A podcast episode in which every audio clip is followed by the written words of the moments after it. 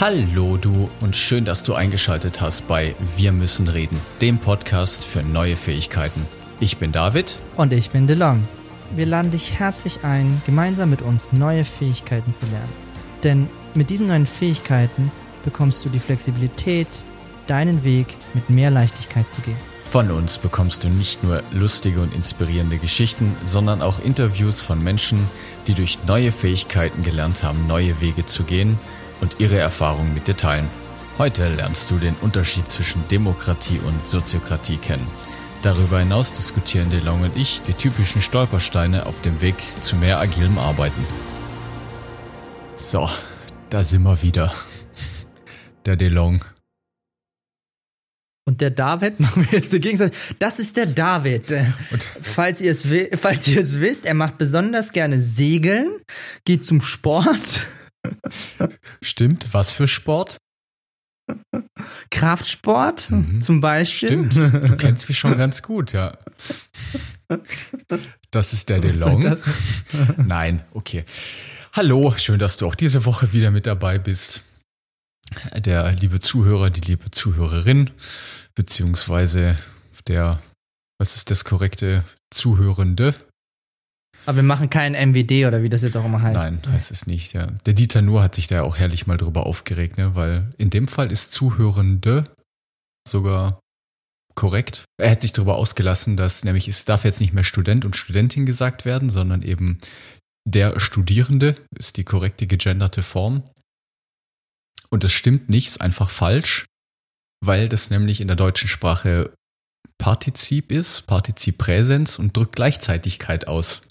Das heißt, man ist nur Studierende, wenn man auch wirklich im Buch blättert und lernt und in der Uni sitzt. Und wenn du im Bus bist und isst, dann bist du kein Studierende. Für dich da draußen, er scheint sich auch sehr gerne mit Sprache auseinanderzusetzen. Also so, so ein Hobby. Ich dachte, wir sprechen hier über Kommunikation, oder? Das ist doch ein Podcast über Fähigkeiten. Egal, wir kommen irgendwie vom Thema ab. Über was wollen wir denn heute sprechen überhaupt? Das ist, eine, das ist eine gute Frage. Wir sprechen heute endlich mal wieder Deutsch. Das war ungewohnt das letzte Mal, muss ich sagen. Ja, stimmt, ja. Das war ein englisches Interview und ich hoffe, dass du da viel für dich mitgenommen hast. Ich habe mir das Interview ein paar Mal angehört und da ist echt einiges drin und du kannst, ich lade dich auch gerne ein, das Interview dir noch ein paar Mal anzuhören. Und wir haben uns auf jeden Fall entschlossen, jetzt bei dem Thema noch dran zu bleiben und da noch das eine oder andere Aspekt davon mal näher zu beleuchten. Ja. Beleuchten, das ist auch ein schönes David starb. Wort. Aus Na jetzt. gut. Aus jetzt. Ja. Soll ich einfach loslegen oder Ja, fang an. fang, fang an, ja. Also, was ist Sinn und Zweck der heutigen Folge? Wir möchten, dass du heute den wesentlichen Unterschied zwischen Demokratie und Soziokratie verstehst. Und dann möchten wir im Anschluss auch noch ein bisschen drüber sprechen, was denn da mögliche Gefahren sind, die da auf dem Weg lauern, was denn da jetzt passiert, wenn man das mit der Soziokratie und auch mit dem ganzen Thema Agilität ein bisschen zu ernst nimmt. Dann kommen da komische Sachen bei raus, was ich meiner Meinung nach an der einen oder anderen Stelle beobachten kann. Und damit dir das nicht passiert, darüber wollen wir heute mal ein bisschen sprechen.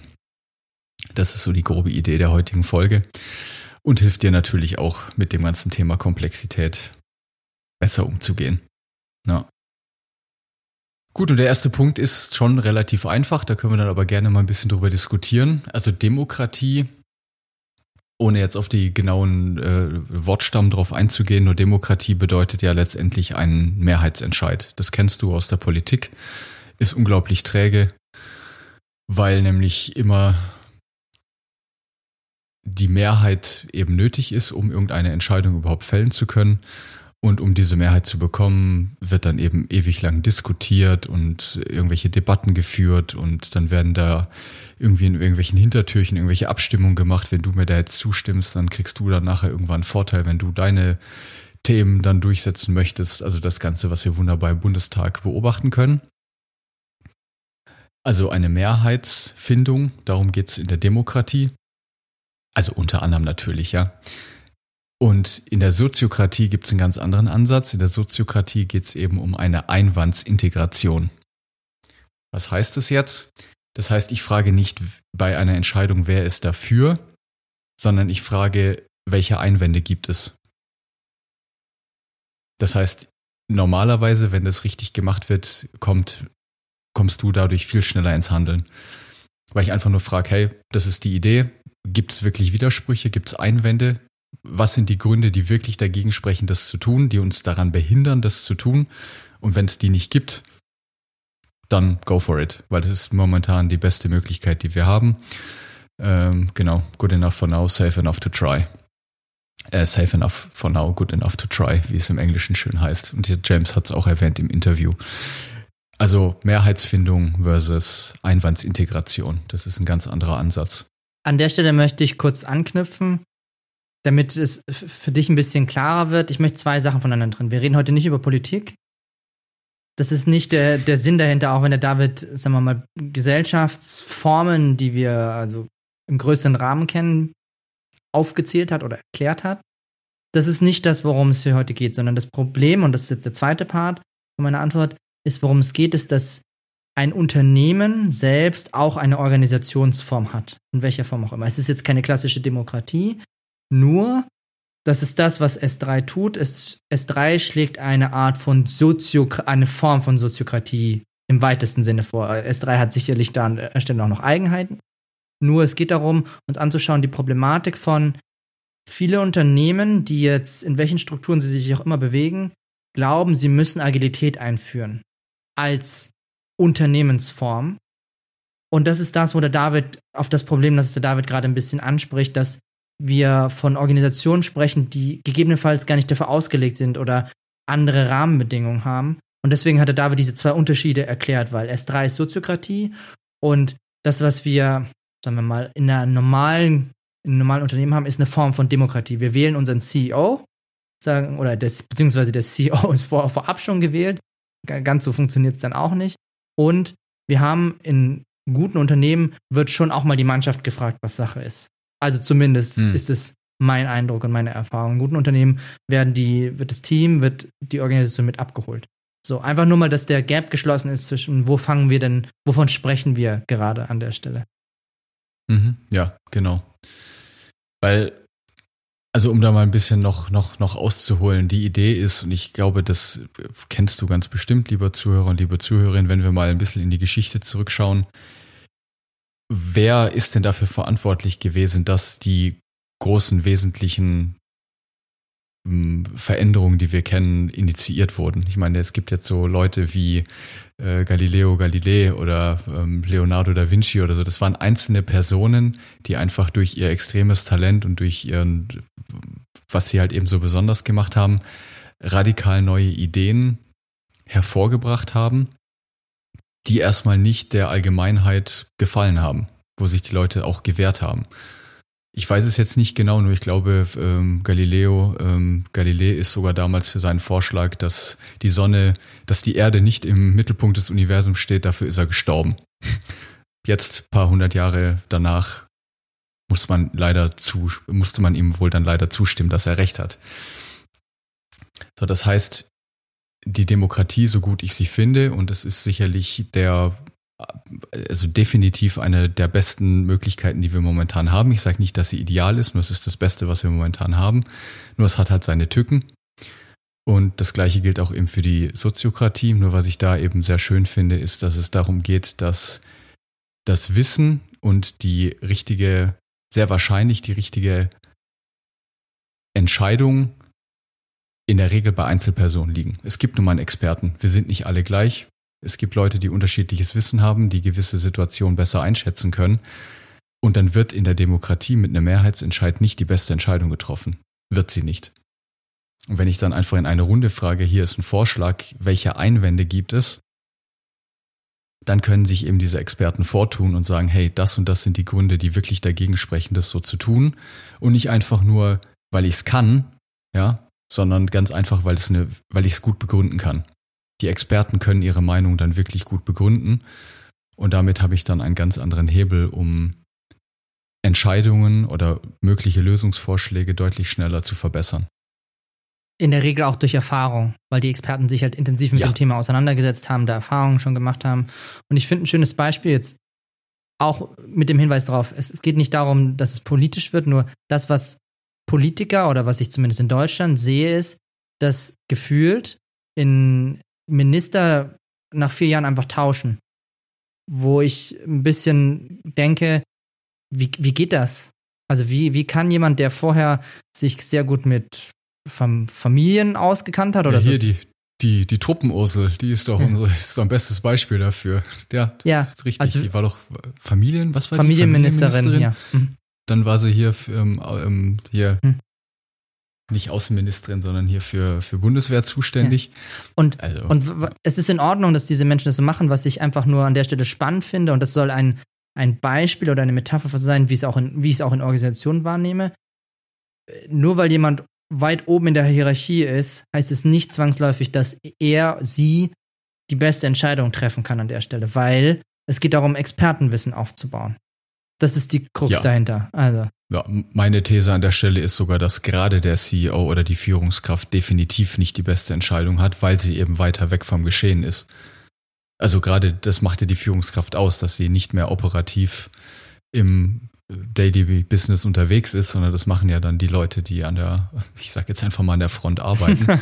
Nur dann sind das natürlich auch die Leute, die in der Lage sind, die Situation besser einzuschätzen und damit auch bessere Entscheidungen zu treffen. Ja. Genau. Genau. Ja. So, jetzt gibt es natürlich aber auch die, die massive Übertreibung dieses, dieses Prinzips, weil man könnte jetzt durchaus mal den, das Argument bringen, naja, David, jetzt fragst du also in der Runde hier, wer hat dann Einwände dagegen? Und dann äh, gewinnt natürlich, wenn man jetzt von Gewinnen sprechen möchte, derjenige, der seine Argumente am besten darlegen kann. Und das ist ein berechtigter Kritikpunkt. Das heißt, in diesem Prinzip können dann auch nur die Leute ihre Meinung oder ihre Standpunkte oder das Argument gewinnen, die halt ihre Standpunkte besser vertreten können als andere. Da gehören einfach gewisse Talente und Fähigkeiten dazu. So, das ist ein absolut berechtigter Kritikpunkt, dass man sagt, da sollte man drauf aufpassen. Den anderen Punkt, den ich aber durchaus öfter beobachten kann, ist, dass es jetzt im Gegensatz zu früher, wo es halt sehr strikte und starre Hierarchien gab und teilweise immer noch in den Unternehmen, gibt es jetzt eben diese extreme Gegenbewegung, dass es jetzt auf einmal diese, ich nenne es jetzt einfach mal Diktatur der Gruppe gibt. Und damit meine ich, dass es jetzt auf einmal die Aufgabe zu sein scheint von einem Unternehmer, alle seine Mitarbeiter glücklich und zufrieden zu machen und alle mit sämtlichen Besche Entscheidungen mit einbezogen werden und dann hat man nämlich wieder eine ähnliche lähmende Situation wie vorher, dass jetzt auf einmal so ein Konsens gefunden werden muss zwischen, was weiß ich, wie viel hunderten Leuten teilweise, bis alle damit einverstanden sind, ob man diesen Weg geht. Und das ist genauso ein Schwachsinn. Das funktioniert weder in der Demokratie noch in der Soziokratie, meiner Meinung nach. Ja. Weil in der Soziokratie artet es dann eben auch so aus, dass ich nach irgendwelchen Einwänden frage und wenn man es dann nicht richtig macht, dann bringt jeder irgendwelche Einwände ein, anscheinend, oder halt eben Punkte, die uns daran hindern, dieses, die Idee, was auch immer man entscheiden möchte, umzusetzen. Nur es gibt keine wirklich gute Begründung oder sie können es nicht wirklich gut begründen. Und das halte ich auch für gefährlich. Also da muss man aufpassen. Ja. Das, das hört sich nach einer Zwickmühle an. Was schlägst du vor? Ja, das ist eine, das ist eine Zwickmühle, das ist richtig. Ja, was schlage ich vor? Also zwei Punkte sind mir da sehr wichtig. Das eine ist, und da können wir vielleicht auch, vielleicht kommen wir da heute noch zu, spätestens in der nächsten Folge können wir da noch mal detaillierter drauf eingehen. Das Grundproblem, was Agilität überhaupt zu lösen versucht, oder diese ganze, ähm, also das Thema mit der Komplexität, ja, diesen ganzen Block, über den wir jetzt sprechen, die Idee dahinter ist doch nicht, dass man irgendwie die Mitarbeiter jetzt auf einmal zufrieden macht und der, der Unternehmer oder Unternehmen dafür zuständig sind, ihre Mitarbeiter glücklich zu machen und sich die Mitarbeiter selbst finden und verwirklichen können, sondern es geht immer noch darum, dass ein Unternehmen ein Problem am Markt löst für einen Kunden und dadurch einen Mehrwert generiert, für den der Kunde bereit ist, Geld zu zahlen. Das ist übrigens auch eine schöne Definition von Wertschöpfung. Ich weiß nicht genau, auf wen der zurückgeht.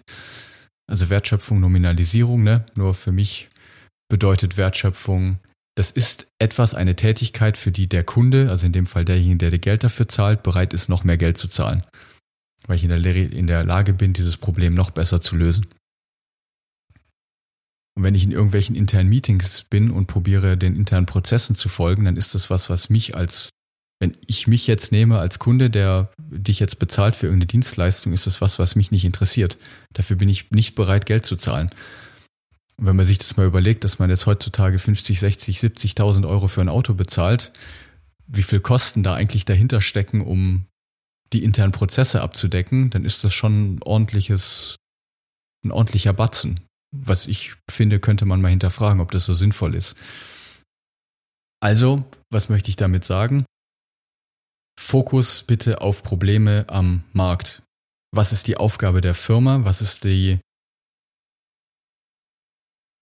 die Zweck der Existenz, wie man auch so schön sagt, dieses Unternehmens und wie könnt ihr es schaffen, noch effektiver Probleme eures Kunden zu lösen? Weil dafür ist der Kunde bereit, Geld zu zahlen und weniger diese ganzen internen Prozesse da am Laufen zu halten und die internen Strukturen zu befriedigen. Das ist mal ein wesentlicher Tipp, den ich da jetzt geben würde.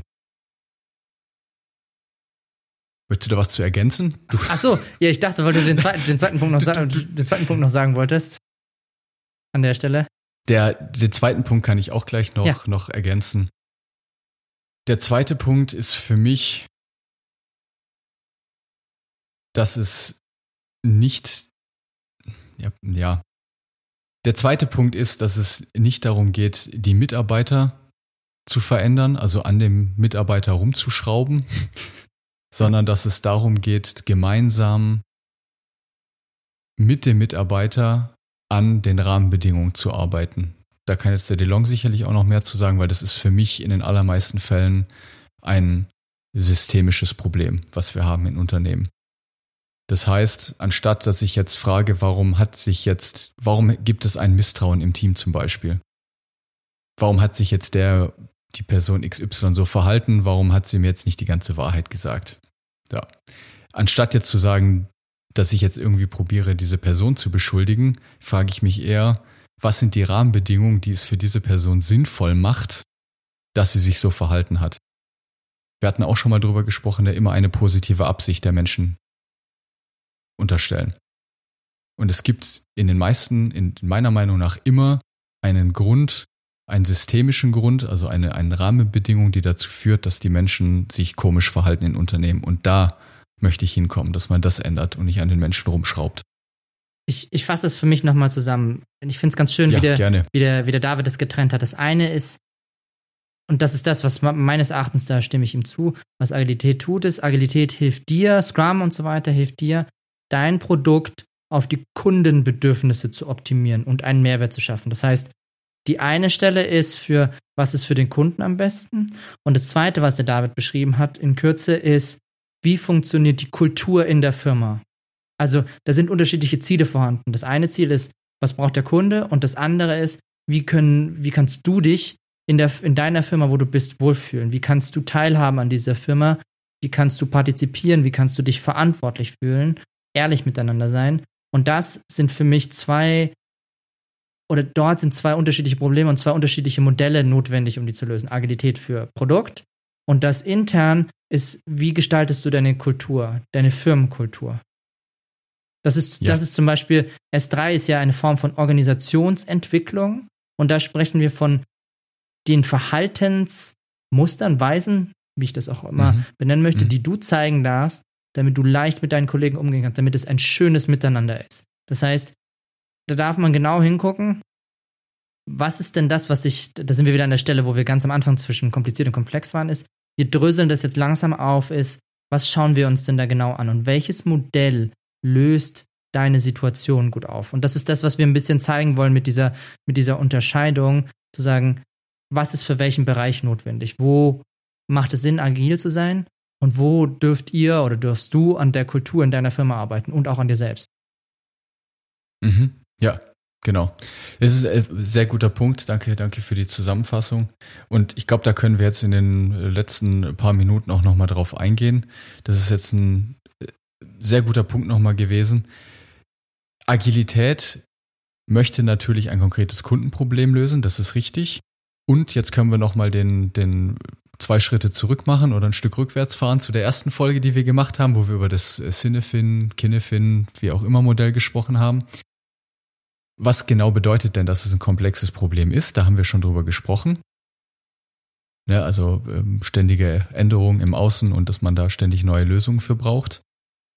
Und jetzt könnte man sich natürlich fragen, ist es denn überhaupt der Fall? Also ist es denn so heutzutage, dass wir ständig unterschiedliche Probleme da draußen haben, sodass die Firmen dazu gezwungen sind, sich ständig neu anzupassen? Die Frage ist durchaus berechtigt und ich finde, dass ich diese Frage mit einem deutlichen Ja beantworten kann. Weil nämlich durch die Einführung des Internets und durch die ganze technische Entwicklung der letzten, weiß ich nicht, sage ich mal, der letzten 20, 30 Jahre. Man spricht ja auch teilweise von der nächsten industriellen Revolution. Revolution! Re ja, für die Revolution. Ist es möglich geworden, oder ich, ich, ich ziehe den von der anderen Seite auf. Früher hatten wir einen Arbeitgebermarkt, ja. Das heißt, wir hatten ähm, große, viel Angebot, wenig Nachfrage. Heutzutage, also jetzt, wenn wir jetzt mal ein BMW oder irgendwelche Autofirmen nehmen, damals gab es halt noch nicht so viele und die Nachfrage war auch bei weitem nicht so hoch. Das heißt, wenn ich mir früher ein Auto kaufen wollte, hatte ich irgendwie vielleicht die Wahl zwischen ein, zwei Autos, wenn überhaupt, und dann war das halt so. Das gleiche gilt für Klamottenläden oder irgendwelche anderen Produkte. Handys gab es damals überhaupt nicht. Da gab es auch Telefonzellen. Und das hat sich halt einfach massiv geändert. Das heißt, durch die, durch das Internet ist es einfach möglich geworden, dass ganz, ganz viele Leute mit extrem wenig Aufwand neue Produkte entwickeln und dadurch ein riesengroßes ähm, Angebot zur Verfügung stellen. Und dadurch hat sich der komplette Markt geändert.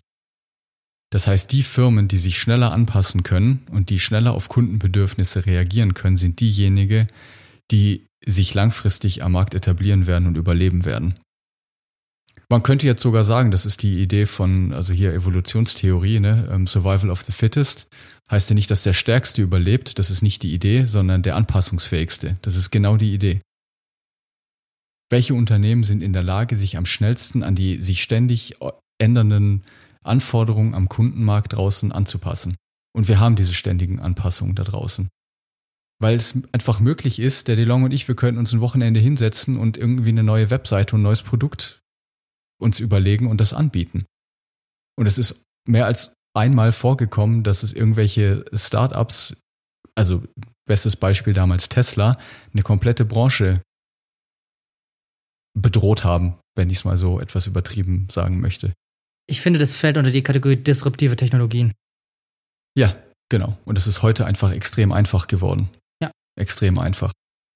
Ja. Und dadurch werden die Firmen gezwungen, sich ständig den Bedürfnissen am Markt anzupassen. Und dafür ist einfach diese, diese starren Strukturen und die Prozesse, die es in den großen Unternehmen gibt und auch teilweise in kleinen, die sind einfach zu langsam. Und dafür brauche ich Expertenwissen und dafür muss ich die Entscheidungen, die Entscheidungsfähigkeit dahin geben, wo die Entscheidungen täglich gefällt werden, nämlich an den, an die Leute, die mit dem Kunden zusammenarbeiten und das tägliche Business tun. Ja, und dafür ist Agilität da, dafür ist Soziokratie 3.0 da. Das sind genau diese Methoden, die dafür nötig sind oder die dir dabei helfen, diese Probleme zu lösen. Ja.